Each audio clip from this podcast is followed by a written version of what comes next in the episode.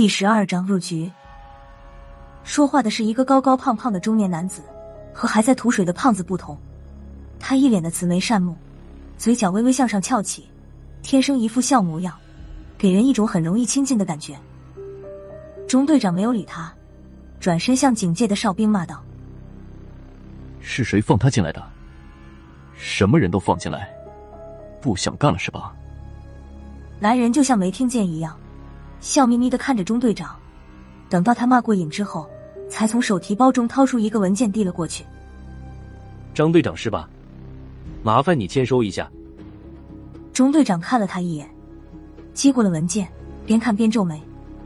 看完之后，眉头几乎皱成疙瘩，犹豫了片刻，还是将文件还给了来人。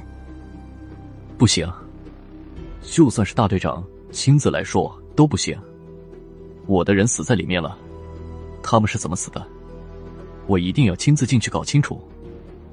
中队长的反应在中年胖子的意料之中，他点点头，似乎是在表达对中队长态度的某种认同。等中队长说完，中年胖子上前了几步，微笑着说道：“我理解你的心情，你们赵大队也是在执行命令。再说了。”说到这时，他压低了声音和中队长耳语了几句。我竖起了耳朵，愣是没听见他说的是什么。钟队长看着他的眼神变得有点不正常，像极了我在大殿时第一次看见吴冕时的样子。还真有你们这个部门。说到这儿，顿了一下，在说话时语气有点沮丧。你们应该早点来的。说完，不再理会这个中年胖子，转身向几个小队长略显沮丧的说道：“说对了。”这儿不归我们管了。就这样，我们莫名其妙的收队了。在回城路过死人潭外围的野爱蒿林时，才发现还有七八个和中年胖子一样打扮的人待在那里。他们多少有点避讳我们。见到我们当兵的离开了，这几个人才陆续向死人潭走去。回城路上，我和宋二、愣子、李岩还有缉毒处的胖子四个人单独被安排在同一辆车上。期间，胖子要求见缉毒处的领导。但是被拒绝。胖子也想得开，在车上吃完饭后，靠着椅背呼呼大睡起来。老王他们的牺牲，对我宋二愣子和李爷三个幸存者来说打击相当大。这一路上，我们互相都没有说话。我想眯一会儿，可是，一闭上眼就想起老王背着我跑完十公里越野气喘吁吁的样子。我们回到部队的同时，上级下达了命令，所有参加此次任务的人员。不得私自议论行动的过程，违者按泄密论处。我和宋二愣子四人被安排进了军区招待所的四个单人间，暂时限制了我们的活动范围。除了房间之外，我们哪儿都去不了。我们还好说，已经习惯了服从命令的天职。有人按时送饭，伙食比在军营时好了很多，顿顿三荤一素，有鱼有肉。无聊时就打开有线电视看看里面的节目。可胖子就受不了这种待遇了，不知道是不是他无间道当的久了，性格多少带一点草莽的脾气，经常能听见他和送饭的嚷嚷，说他是警察不是军人，就算要说明情况，地点也不应该是部队招待所，这是限制了他的人身自由，还吵吵着要绝食抗议。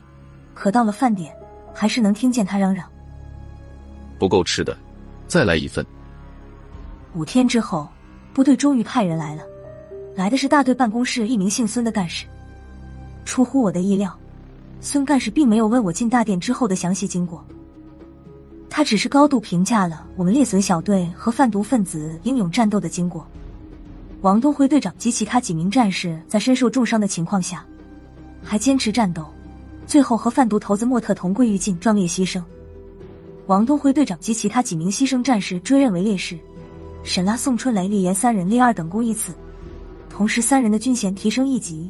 孙德胜同志、胖子由缉毒处另行奖励。由于此次缉毒行动纳入保密范畴，所有参与行动者不得泄密。这就是最后结果，黑锅由死鬼莫特背了。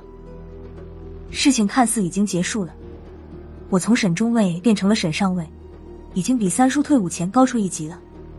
高兴了还没有一个月，一天中午，我被叫到了大队办公室。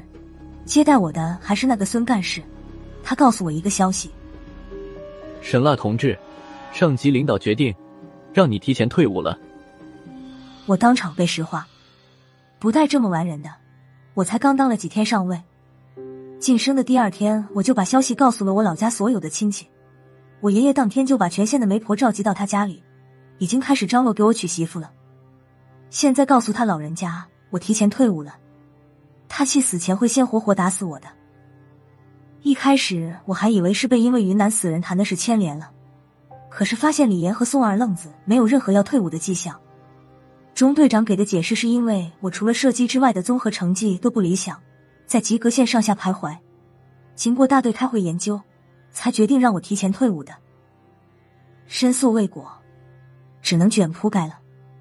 好在退伍时我的军衔在那儿摆着，就算转业时要降一级分配工作，我也能稳稳的混个科级干部了。到了退伍办，负责转业事务的郑主任异常热情的接待了我。他的过分热心让我有点受宠若惊，还一度认为能认识老郑这样的贵人是我上辈子积德的善报。直到几天以后，我明白过来。哎，不说了，总之上辈子我没干过什么好事。来我这儿就是到家了，有什么要求尽管提，千万别客气。老郑看着我笑呵呵说道。我叹了口气说道：“都退伍了，还能有什么要求？”郑主任，您知道我是上尉军衔退伍，最好能平级转入地方。嗯，还有几个小请求。我除了当兵不会干别的，要是进企事业单位，就怕干不好给人添麻烦。要是能进政府机关就最好了，具体单位我不挑，公检法什么的都行，工商税务我也能干。还有件小事，您知道我虽然不是首都人，可是我心系首都啊，您看能不能在附近找个单位安置我？郑主任，您也看出来，我真的没什么要求，这些就行了。说实话，我这些还是跟以前退伍的兵油子学的。俗话说，漫天要价就地还钱，把条件提高点没坏处。起码老郑还价时不好意思还的太狠。没想到郑主任听我说完后一震，开始我还以为他是被气乐的，还一阵解释。郑主任，其实去国企也行，只要待遇好点，在不在首都待着也无所。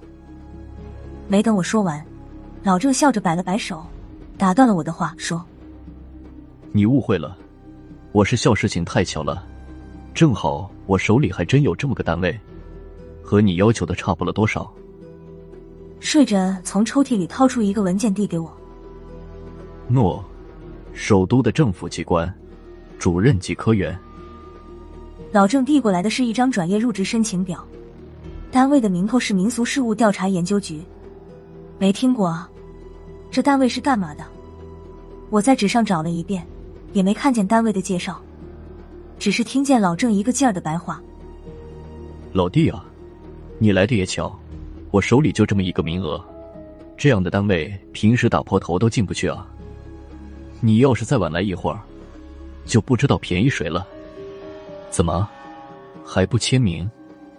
不满意？满意，满意。郑主任，您介绍的哪能不满意？说不得了，也顾不上细看了，赶忙在落款处签上我的大名。不用给我了，你报道时直接拿去就行了，上面有地址。看见我已经签好了名，老郑马上收起了笑容，换了一副不苟言笑的表情，在说话时公式化十足。好了，没什么事，你就可以走了。祝你在新的岗位上取得好成绩。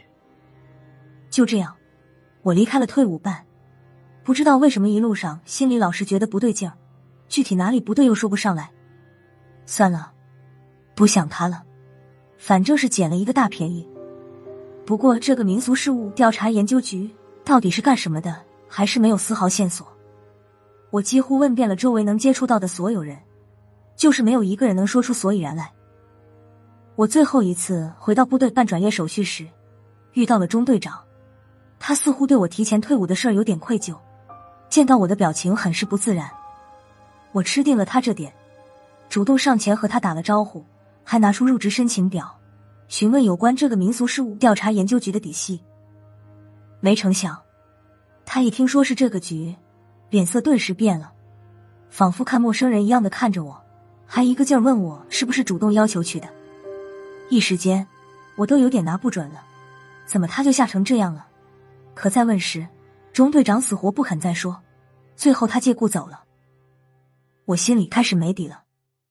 看中队长的反应，他是知道什么又不肯说。听说以前他被借调到中南海，临时当了几天内卫，也没看他有这样的反应。这到底是什么单位？不知道的没法说，知道的不敢说，有问题啊！我甚至想过，要不放弃算了，但这个念头马上就打消了。首都的政府机关还是主任级科员，放弃？我有病啊！